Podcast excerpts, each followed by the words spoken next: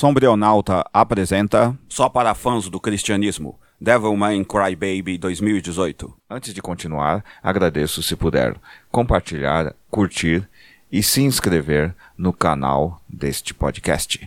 Certa vez, em uma atividade escolar, eu pedi que os alunos fizessem uma crítica dos desenhos animados do tempo dos seus pais. Como crítica significava situar essas produções em seus respectivos contextos históricos, logo geográficos e inevitavelmente éticos, morais e filosóficos. Particularmente, eu não acredito mais em filosofia nem em ética. A metodologia de fórmulas prontas sobre a humanidade não se mostrou tão eficiente a partir da modernidade, século XVIII a XX, e menos ainda na pós-modernidade 20 a 21. Mm. A análise de suas posturas são válidas ainda para se entender certos projetos de política, mas bem circunscritas a certo imaginário iluminista sobre o mundo, que foi em larga escala questionado pelo historicismo. Não contem isso ao Karl Popper, 1902-1994. Bom, uma de minhas alunas que realizou a atividade fez uma crítica bem interessante sobre como o Pica-Pau, 1940-2018, tinha mesmo que causar certo incômodo para a então ministra e atual senadora Damares Alves, 1964, justamente porque, como o desenho animado é de 1940 e a ministra está no tempo atual, é lógico que a moral dela não bate com a do Pica-Pau. Aluna de escola pública tem de sair do ensino médio podendo fazer esse tipo de julgamento, senão não se ensinou história e sim educação moral e cívica. Claro que poderíamos apresentar mais fatos além do que foi destacado por ela, mas a essência do pensamento histórico está ali, entender que cada tempo tem suas próprias diretrizes morais e que esses tempos, mesmo mortos, criaram uma materialidade que transmite sua subjetividade para nós. Os mortos convivem conosco por meio disso e tentam manter debate. Só que não. Pergunta para o Walter Benjamin, 1892-1940. Mas se os mortos estão mortos, quem usa seu trabalho morto para comandar os vivos? Ora, os vivos que herdaram o poder dessa materialidade. Esse anime que resenha portador de uma das marcas de poder mais profundas do pensamento cristão, a secularização da sexualização da realidade concreta como um todo, mais conhecida como pornografia. Eu particularmente nunca confiei em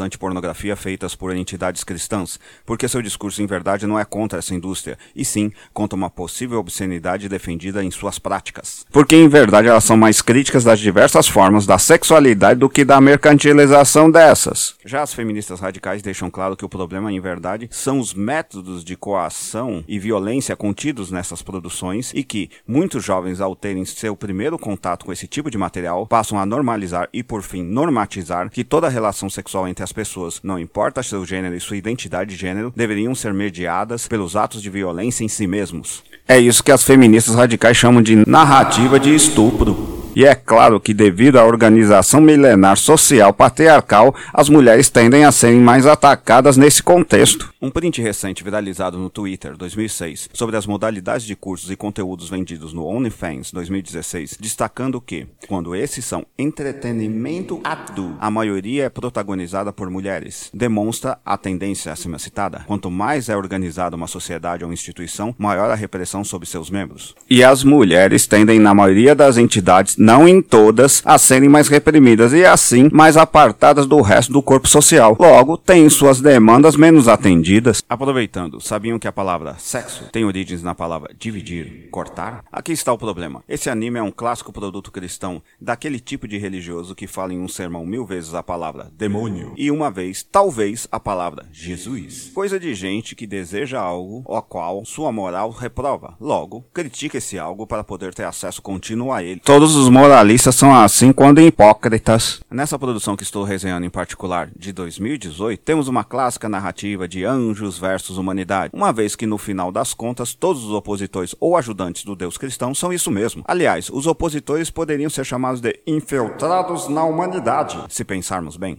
Traduzindo, demônios são apenas uma espécie de polícia divina. Isso nos faz entender porque a maioria dos religiosos cristãos extremados tem mais desprezo por outras religiões do que por esses seres, devido a uma razão bem lógica. Os segundos confirmam o Deus com artigo e sem maiúscula aqui, e as primeiras não lhe dão um destaque. O ódio às religiões de matriz africana então provém de não aceitarem ser os demônios dos cristãos. Por exemplo, a narrativa dessa animação é inspirada em um mangá e depois anime publicado e exibido por volta de 1972 e 1973, tanto que aparecem enxertos do último nessa versão da Netflix, 1997. Nesta variante, seguindo a lógica de seus predecessores, temos o jovem chamado Akira Fudo Koki Uchiyama, que devido às manipulações de seu melhor amigo Ryu Asuka, Ayumu Murase, vem a ser tomado, ou melhor, possuído por um demônio. Isso porque Asuka acredita que gente como Fudo, por ter o coração puro, pode ser possuído por esse tipo de ser e manter-se sob controle, e ainda podendo fazer uso dos poderes diabólicos. Cara, na verdade o problema é que Fudo é virgem. Nada mais clássico nessas animações ou filmes de ação para a rapaziada do gênero masculino. Todo ambiente é sensualizado, menos o personagem. Como se tudo ao redor fosse pecaminoso. E assim se destaca a força de seu caráter, mais conhecido como Al. Creio que o personagem ocidental de onde isso foi inspirado é do Cavaleiro Galahad, 1485, que está dentro do ciclo literário arturiano, iniciado desde idos do século XII.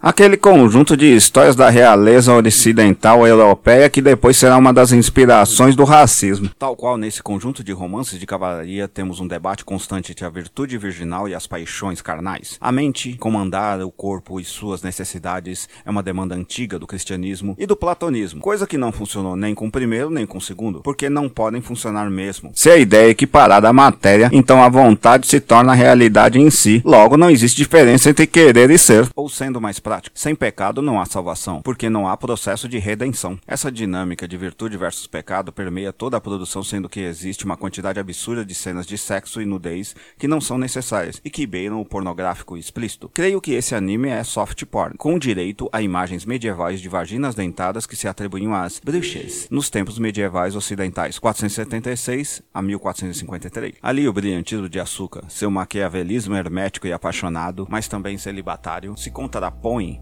à violência gore e ingênua de Fudo, bem coisa de gente com consciência ligada ao pensamento de cavaleiros, onde o pensamento pragmático é luciferiano e a matança concreta é algo ligado à purgação das paixões. Todo religioso acredita nesse tipo de pensamento pecaminoso e massacre purificador, tipo 8 de janeiro de 2023. Pergunte ao Savonarola, 1452-1498, ou a Maquiavel, 1469-1527, nessa ordem dialética mesmo. Os demônios e humanos são apenas pano de fundo para a discussão mais pornográfica de todas, que por sinal está no filme X, A Marca da Morte, 2022. De que toda a prática pornográfica moderna vem do pensamento cristão atual. Sim, porque a sexualidade só se torna fetiche a ser consumido quando ela busca um modelo relacional pré-concebido. No mais, ela é uma combinação de imperativos biológicos que não se mostra em toda a humanidade, como bem os assexuais demonstram. Resumindo, onde existem moralistas e hipócritas, ali estão os pornógrafos. No mais, relações sexuais prazerosas têm sim um fundo relacional social de fato. Demissexuais tais como Isa, 1990,